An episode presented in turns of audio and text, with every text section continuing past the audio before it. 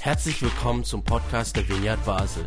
Mit einer Online-Spende auf unserer Website kannst du unsere Arbeit und Vision finanziell unterstützen. Vielen Dank fürs Mittagen und viel Spaß beim Zuhören.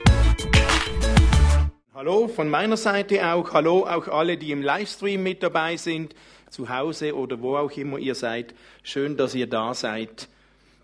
Wir sind in einer Serie, die hat den Titel Der zweite Blick. Wir schauen in Texte aus dem Korintherbrief und wir wollen etwas genauer hinschauen, als auf den ersten Blick über diese Texte zu rasen. Und der zweite Blick, heute werfen wir einen zweiten Blick auf uns, auf uns selbst. Aber nicht nur. Wir werfen einen zweiten Blick auf die Gemeinde aber auch nicht nur auf unsere Gemeinde, nicht nur auf die Vineyard, sondern ganz grundsätzlich auf die Gemeinde und weil wir ja auch Gemeinde sind, natürlich auch auf uns selbst.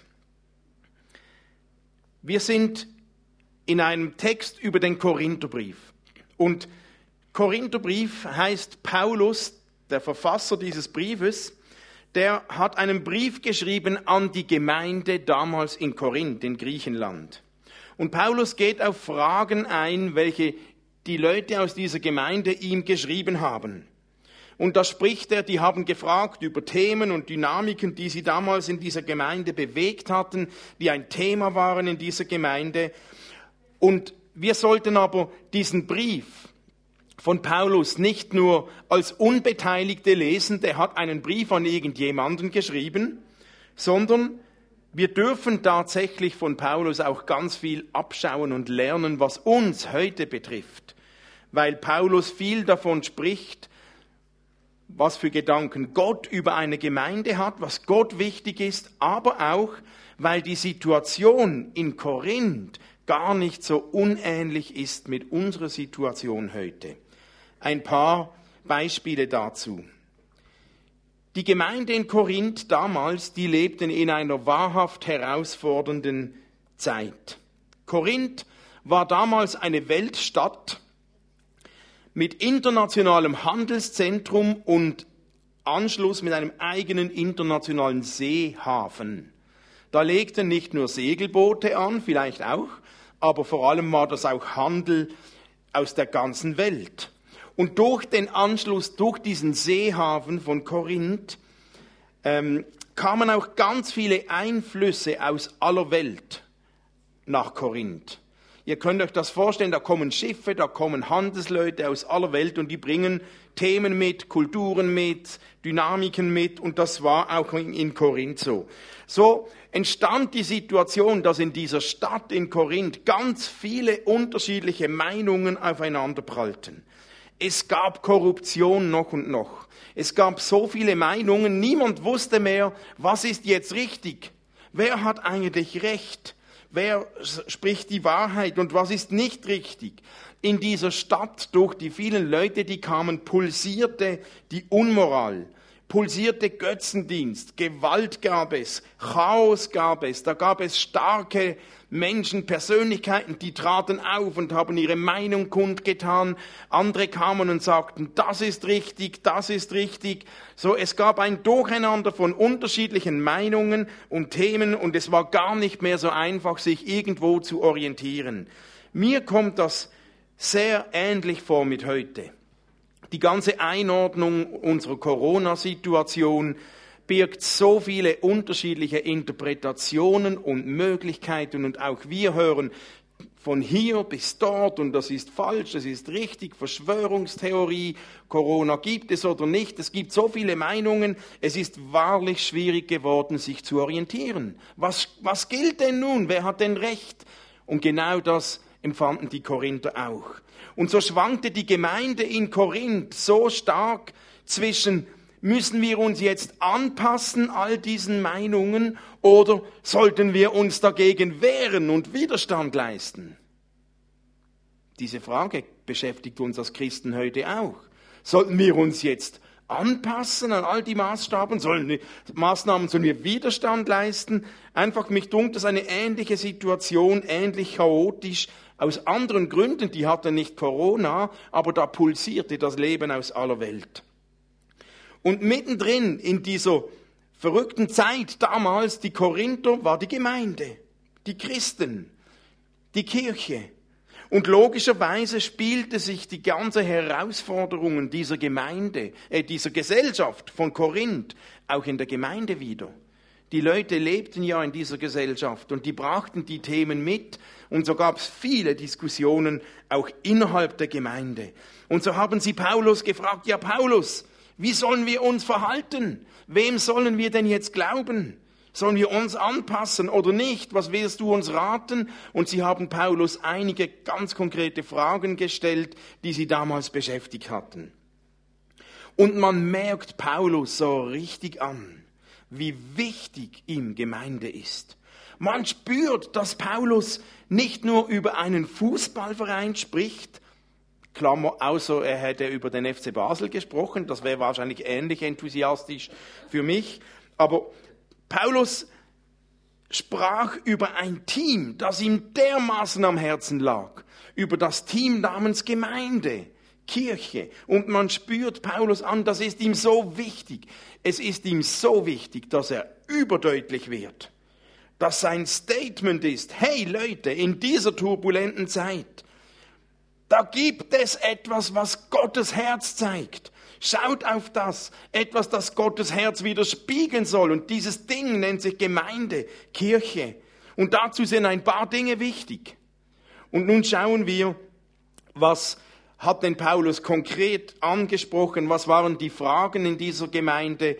Und was hat er benannt? Also wir sind im ersten Korintherbrief, Kapitel 11, Vers 18 und 19. Da schreibt Paulus, Zuerst höre ich, dass es Spaltungen in eurer Gemeindeversammlungen gibt. Und zum Teil glaube ich das. Denn es müssten ja Parteien unter euch sein, damit sichtbar wird, wer von euch sich im Glauben bewährt. Also Paulus spricht da zu einem der Grundproblemen in dieser Gemeinde in Korinth. Es gab Spaltungen. Ha. Kunststück in diesen vielen unterschiedlichen Meinungen. Wer hat denn jetzt recht? eine gemeinsame Meinung, na, da gab es da gab's Spaltungen.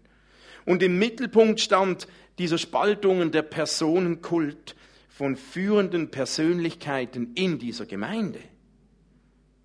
Es gab vier Gruppen, die miteinander in, in, in Streit lagen. Wer hat denn jetzt recht?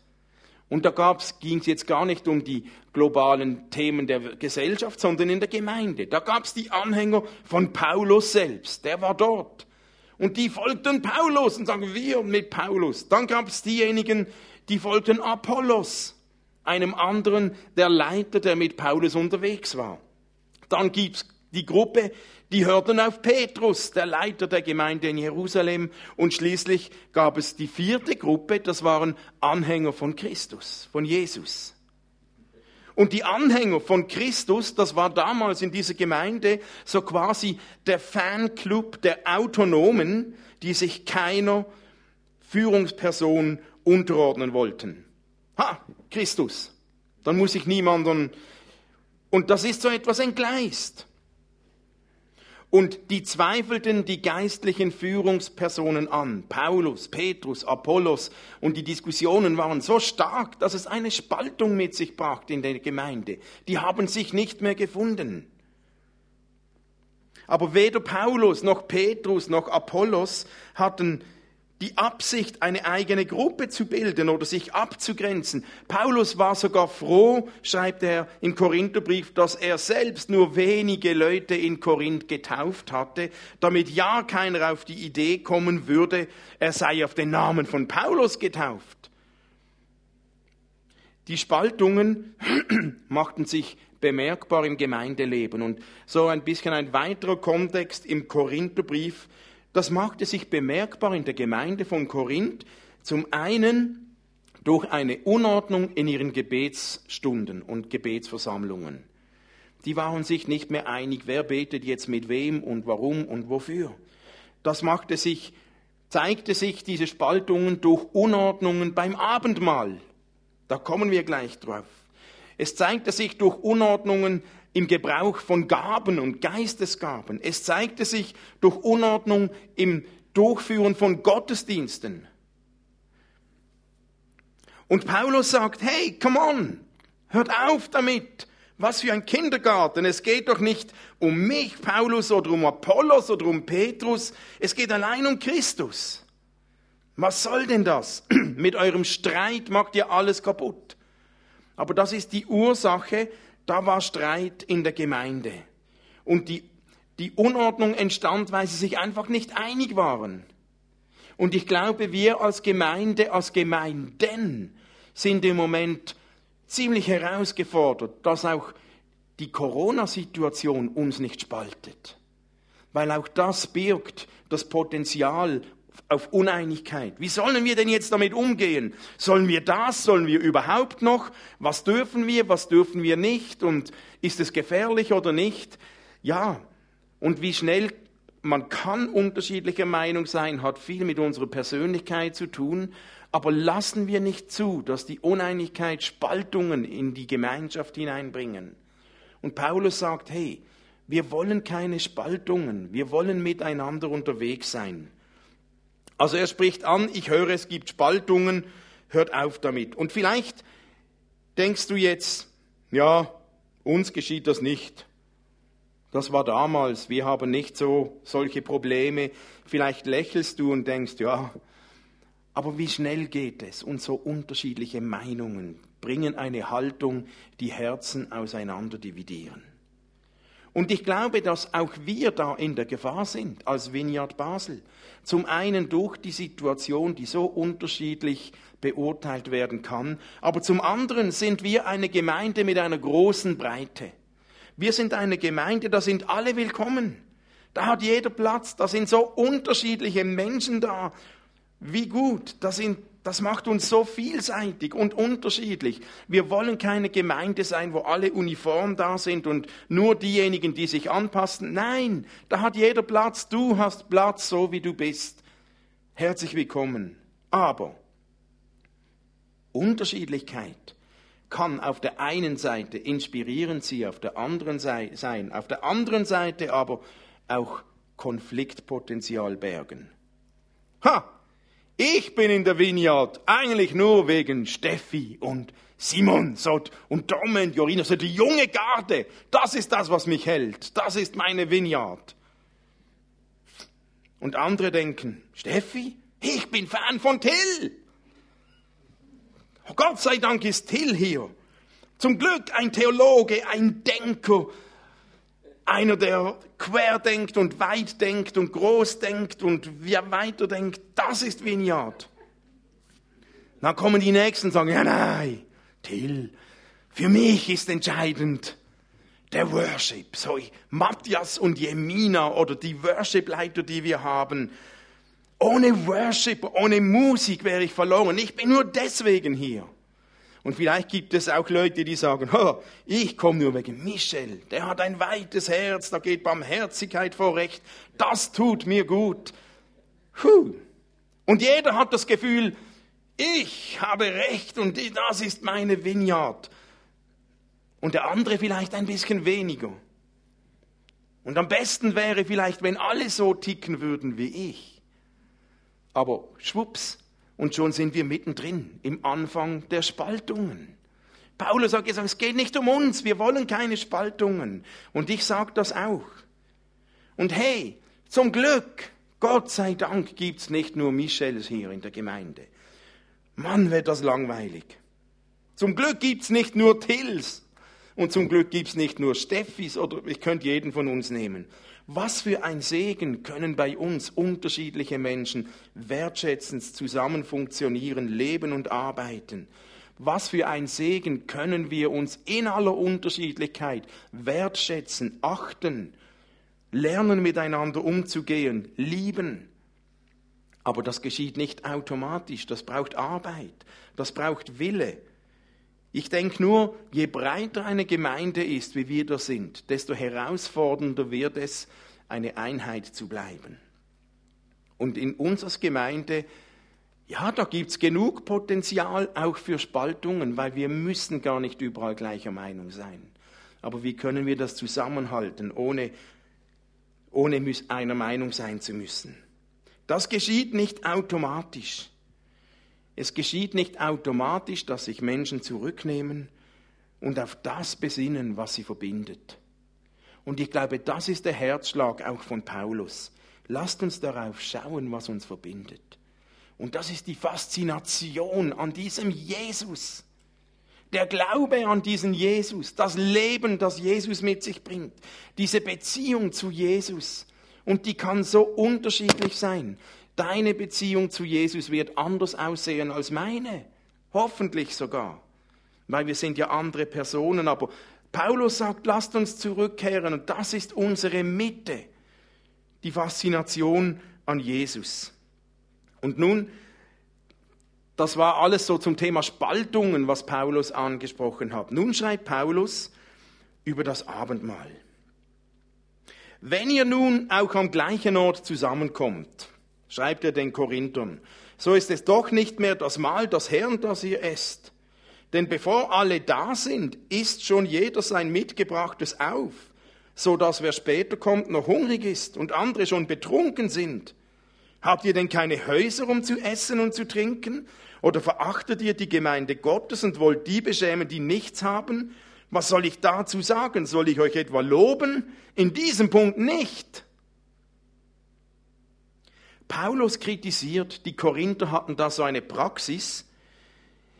Wenn die das Abendmahl nahmen, dann ging es nicht wie bei uns, wo jeder so ein kleines vorgefertigtes Fondue-Brotstückchen bekommt, und nur ein kleines Schlücklein, wo man sich kaum die Zunge netzt, sondern wenn die das Mahl zusammennahmen, dann brachten sie von zu Hause Essen mit und die haben das eingebettet in ein großes Festmahl. Die haben gefeiert und gegessen und ein richtig gutes, dickes, fettes Essen zusammengenommen. Und sie haben getrunken.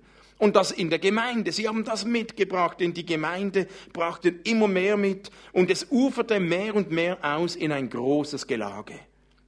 Und es gab einige, die brachten ganz viel mit. Reiche Personen, die brachten das, die ganze Palette mit, die kamen mit viel Hunger und voller Vorfreude und Gelüste und die konnten und wollten nicht warten in der Gemeinde. Kaum waren sie da, begannen sie mit ihrem Gelage rücksichtslos. Und bevor alle da waren und bis die letzten da waren, waren diese Leute bereits betrunken und vollgefressen. Und andere in der Gemeinde hingegen waren vielleicht eher die Ärmeren. Die kamen nach langen Arbeitstagen, nach Arbeitseinsätzen, die hatten nicht viel zum Mitbringen. Einige hatten gar nichts, andere hatten nur wenig und die kamen einfach wie sie waren. Doch da waren die Reichen, die waren bereits voll und bereits betrunken. Und das gab Unruhe in die Gemeinde. Die einen, die hatten geschwelgt und die anderen hatten gar nichts. Und Paulus sagt, hey, das ist falsch.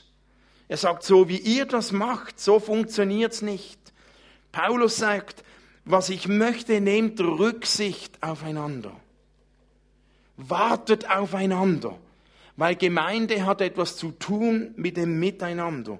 Und Paulus sagt, wenn ihr genug habt, dann teilt doch mit denen, die nichts haben. Begegnet einander mit Respekt. Versucht, versucht einander Nächstenliebe zu zeigen und nicht rücksichtslos. Zuerst will ich und ich habe jetzt Hunger, ich beginne, baff. Und bis alle da sind, ist alles schon weg. Das ist Paulus Anliegen. Und dann erinnert Paulus die Gemeinde an die Einsetzungsworte des Abendsmahl. Diese Folie überspringe ich, da kommen wir später darauf. Und dann sagt Paulus, und erinnert euch, am Anfang habe ich gesagt, es zeigt, dass Paulus die Gemeinde so wichtig war, dass er extrem formuliert. Jetzt sagt er, wer in unwürdiger Weise vom Brot isst und aus dem Kelch des Herrn trinkt, macht sich am Leib und am Blut des Herrn schuldig. Jeder prüfe sich also selbst, bevor er vom Brot isst und aus dem Kelch trinkt. Denn wer isst und trinkt, ohne zu bedenken, dass es um den Leib des Herrn geht, isst und trinkt sich zum Gericht. Mit diesem Verse hatte ich schon, schon viele Jahre meine Mühe. Und ich finde, es ist so ein Knackvers. Und ich habe schon oft erlebt, wie dieser Vers missbraucht wird, um Menschen unter Druck zu setzen. Wer unwürdig das Abendmahl nimmt, der macht sich schuldig. Und ich dachte, oh Mann, Till, warum muss ich darüber sprechen? Ähm, aber das hat mir so gut getan, mich damit auseinanderzusetzen. Um es gleich vorweg zu sagen, es geht hier nicht um das persönliche Seelenheil von Menschen. Okay? Gehört? Wer unwürdig ist, der macht sich schuldig. Es geht nicht um unser Seelenheil. Es geht nicht darum, ob jemand in den Himmel kommt oder nicht. Wer unwürdig das Abendmahl nimmt, unwürdig heißt nicht, wenn du zu wenig heilig bist. Unwürdig heißt nicht, du hast zu viele Sünden. Unwürdig heißt nicht, wenn du zu viele Fehler hast. Unwürdig heißt nicht, wenn du unreine Gedanken hast. Heißt nicht, du hast zu wenig Bibel gelesen. Heißt auch nicht, du hast zu wenig laut gesungen. Und heißt auch nicht, du bist zu wenig oft im Gottesdienst gewesen. Es heißt nicht, du hast zu wenig gebetet oder was auch immer. Im griechischen Text, da steht für unwürdig das Wort Anaxios.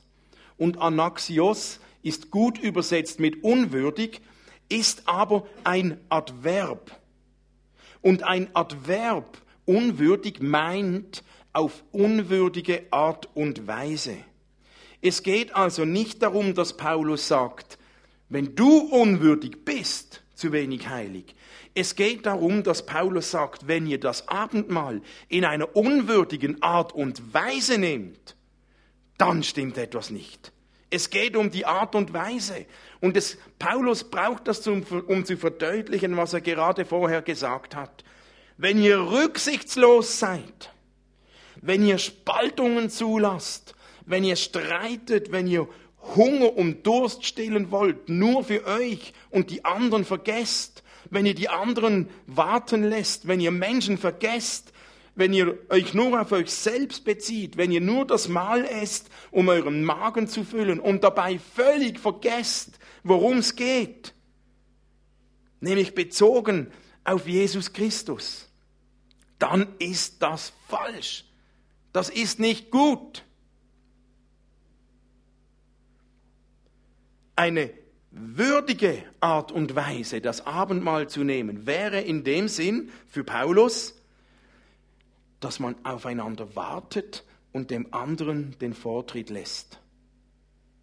Würdig wäre, dass man miteinander großzügig teilt und nicht nur für sich will zuerst. Würdig wäre, dass man maßvoll isst und genießt, so dass es für alle reicht und nicht bis ich betrunken und vollgefressen bin. Würdig heißt, der Fokus liegt nicht auf meinem Genuss, sondern auf der Dankbarkeit für das, was Jesus getan hat. Würdig heißt, dass wir uns miteinander an unserem gemeinsamen Gott freuen und nicht an den Alkohol- oder Öxlegrad des Weines. Würdig heißt, dass wir miteinander feiern, was er getan hat und nicht, was ich mitgebracht habe.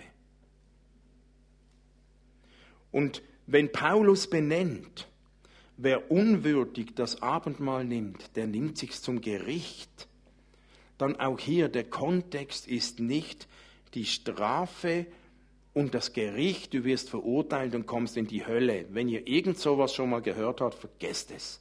Löschen, delete auf dem internen Speicher. Zum Gericht bedeutet, Paulus braucht diese, diese pointierte Sprache, um zu zeigen, weil es ihm so wichtig ist. Er sagt, auf unwürdige Art und Weise das Abendmahl zu nehmen, ist eigentlich etwas Strafwürdiges. Aber nun wird niemand durch ein Gericht bestraft. Denn gerade dazu ist ja Jesus gestorben. Das feiern wir ja gar mit dem Abendmahl. Dass wir nicht bestraft werden, dass Jesus uns Vergebung anbietet, dass er uns Heilung anbietet. Und trotzdem will Paulus verdeutlichen, strafwürdig zum Gericht heißt für Paulus, es ist nicht recht. Es ist nicht richtig. Es ist nicht im Sinne Gottes, wenn ihr so das Abendmahl nehmt. Und Paulus will mit größter Schärfe und Ernsthaftigkeit zeigen, wie wichtig ihm das ist, weil da etwas torpediert wird, was Gemeinde betrifft, was Jesus mit der Gemeinde möchte. Die falsche Art, Gemeinde zu sein, die falsche Art, miteinander zu essen und zu trinken, richtet Schaden an. Und das geht so weit, dass massiv Schaden entstehen kann. Und das ist in der Gemeinde von Korinth passiert. Paulus schreibt nämlich hier noch weiter, aus diesem Grund sind ja so viele von euch schwach und krank und nicht wenige sind schon gestorben. Jetzt könnten wir das auch wieder lesen. Ja, das ist das Gericht. Unwürdig nehmen heißt, du wirst krank. Du machst etwas falsch, du wirst bestraft. Nein, eben nicht. Das ist keine Drohung gegenüber in falscher Haltung das Abendmahl nehmen. Das würde ja allem, was wir feiern, Jesus ist für uns gestorben, widersprechen. Aber Paulus will aufzeigen, welche Konsequenzen es haben kann, wenn Gemeinschaft im Sinne Gottes torpediert wird. Wenn jemand ständig übersehen wird in einer Gemeinschaft, wenn jemand von anderen ständig übergangen wird, wenn jemand ständig vergessen wird und am Rand steht, wenn jemand ständig vernachlässigt wird und nebendran steht, während die anderen feiern, wenn jemand immer zuletzt dran kommt, wenn jemand ständig erleben muss, du bist nicht genug, du bist nicht in der ersten Reihe, du bist nicht erwünscht, wenn jemand ständig spüren muss, er ist nicht willkommen, dann hinterlässt das Spuren bei uns Menschen. Dann können Menschen krank werden. Dann können Menschen schwach werden. Dann werden Menschen eingeschüchtert oder depressiv, zurückgezogen, einsam. Und Menschen können Krankheiten entwickeln. Wir kennen das aus der Psychosomatik. Nicht, dass du jetzt denkst, immer wenn ich krank bin, dann ist irgendwas, das wäre ja ein falscher Rückschluss. Aber wenn die Gemeinschaft, die Paulus möchte, torpediert wird ständig, dann kann es sein, dass in der Gemeinde Menschen krank werden. Und es ist nicht im Sinne Gottes. Gott will, dass in der Gemeinde Menschen gesund werden, geheilt werden, an Leib, Seele und Geist und nicht, dass sie krank werden. Darum sagt Paulus, es ist so wichtig, in einer würdigen Weise zusammenzukommen. Und lasst uns doch noch einen Blick auf das werfen, was für Paulus denn würdig ist in der Gemeinde. Hier spricht er ja nur über das Abendmahl. Aber Paulus hat auch an andere Gemeinden davon geschrieben. Was ist ein würdiger Umgang in der Gemeinde Christi? Was sollte eine Gemeinde auszeichnen? Und ich sage, das wünsche ich mir. Was sollte bei uns geschehen, wenn du in die Gemeinde zu uns kommst? Und manchmal geschieht das besser, manchmal weniger. Was ist für Paulus ein würdiger Umgang? Und ich habe eine kleine Liste gemacht, das ist ähm, eine Zusammenfassung hier aus dem Korintherbrief, dann aus drei Stellen, die Paulus auch über Gemeinde schreibt, aus Epheser 4, aus Philipper 2 und aus Kolosser 3. Überall spricht Paulus von einem würdigen Umgang miteinander. Paulus sagt, seid freundlich, seid demütig, seid geduldig im Umgang miteinander. Seid nicht ungeduldig und prescht vor, seid geduldig, wartet. Paulus sagt, ertragt einander in Liebe, bewahrt den Frieden, fokussiert euch auf eure gemeinsame Hoffnung. Er spricht von Freude und Frieden. Paulus sagt, würdig ist, ermutigt einander, tröstet einander, seid barmherzig, zeigt Mitgefühl und lasst nicht zu, dass jemand krank wird, weil er ständig übersehen wird. Paulus sagt, seid geduldig und vergebt einander, wenn ihr gekränkt werdet. Und wisst ihr, in einer Gemeinde, wenn so viele unterschiedliche Menschen zusammen sind, da passieren Fehler. Da wird man mal gekränkt, da wird man mal übersehen, da ruft mal einer zu wenig an, da fragt einer zu wenig nach. Das passiert. Das sollte nicht Absicht sein, aber Paulus sagt, würdig heißt auch, vergebt einander. Seid nachsichtig mit den Fehlern der anderen. Paulus sagt, tragt niemandem etwas nach. Wir Christen sind da manchmal so gut darin uns Dinge nachzutragen. Stiftet Frieden, sagt Paulus. Seid dankbar. Singt zusammen Psalmen und Lobpreislieder und geistliche Lieder, weil das ermutigt. Und all das, man könnte es zusammenfassen, Freude und Frieden, Mitgefühl und Liebe, Geduld und Vergebung, das trägt dazu bei, dass wir eine Gemeinschaft haben, die uns ermutigt, die würdig ist, die etwas von der Nächsten, von der Liebe Gottes widerspiegelt. Das wünsche ich mir. Das wünsche ich mir für uns. Ich wünsche mir das, dass das in einer Gemeinde lebt. Paulus ist es so wichtig, dass sich die Gemeinde vom Leben in der Gesellschaft unterscheidet.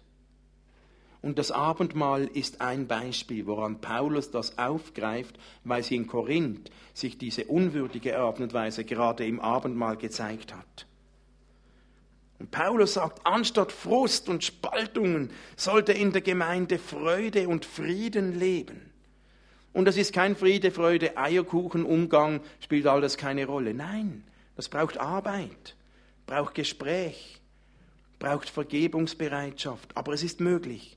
Paulus sagt, anstatt immer ich zuerst und Anklage, sollte die Gemeinde Mitgefühl und Barmherzigkeit leben. Paulus sagt, anstatt Wettbewerb, wer kommt zuerst, sollte vielmehr Geduld und Vergebung gelebt werden. Die Frage ist, Gemeinde soll ein würdiger Ort sein. Wer muss das tun? Wer ist dafür verantwortlich? Wer ist Gemeinde? Bin ich Gemeinde? Ja. Aber nicht nur. Gemeinde, das bist du und ich. Das bist du. Das ist jeder von uns. Und ich dachte mir, ihr seht hier nochmals, das ist so ein Wortartbild. Nein, zurück nochmals eins zu, ja. Das ist nichts anderes als diese Attribute, die Paulus gerade beschrieben hat. Was ist ein würdiger Umgang miteinander? Ob du Mitglied bist in dieser Gemeinde oder nicht, ob du Gast bist, ob du Stammgast bist, was auch immer du bist, sobald du in einer Gemeinschaft bist, will es, soll es unser Ziel sein, miteinander in einer würdigen Art und Weise umzugehen würdevoll. Und darum, lass uns doch zwei, drei Minuten nehmen. Und ich bitte dich, dein Herz zu öffnen und Gott zu fragen. Und such dir einen Punkt aus. Einen einzigen dieser Punkte, wo Gott seinen Finger auf dein Herz legt. Und vielleicht macht dir Gott ein Thema wichtig von diesen vielen Wörtern und sagt, das könnte dein Beitrag sein, damit, wenn wir zusammenkommen als Gemeinde, unsere Gemeinde ein Ort der Würde ist. Ein Ort eines würdigen Umganges miteinander. Gemeinde bist du und ich. Und wenn wir uns alle ein Thema nehmen und sagen, das ist mein Beitrag, Nimm dir zwei Minuten, frag Gott, was legst du mir aufs Herz? Und wenn wir in den nächsten Wochen uns zusammentreffen, ob wir Gottesdienst haben oder Fokusgruppen und selbst wenn es digital ist über Livestream, es gibt Telefon, es gibt E-Mail, es gibt WhatsApp, wir haben genug Möglichkeiten, ein Thema umzusetzen. Welches ist dein Thema heute Abend, dass du, in welchem du die anderen in dieser Gemeinde in den nächsten Wochen beschenken kannst. Okay?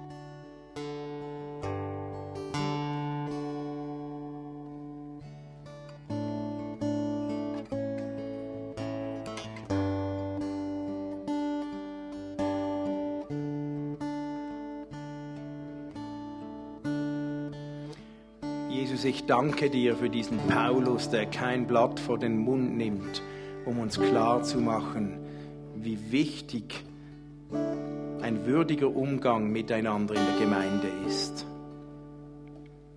Und ich danke dir, Jesus, dass du niemanden verurteilst, weil er unwürdig ist. Danke, dass du uns vergibst und uns frei machst. Aber ich bitte dich auch, hilf uns, dieses Wort, diese eine Sache, die wir jetzt in unserem Herzen mitnehmen, hilf uns mit dieser Sache, die anderen in den nächsten Wochen zu segnen. Hilf uns, dass bei uns nicht Menschen krank werden, weil sie übersehen werden.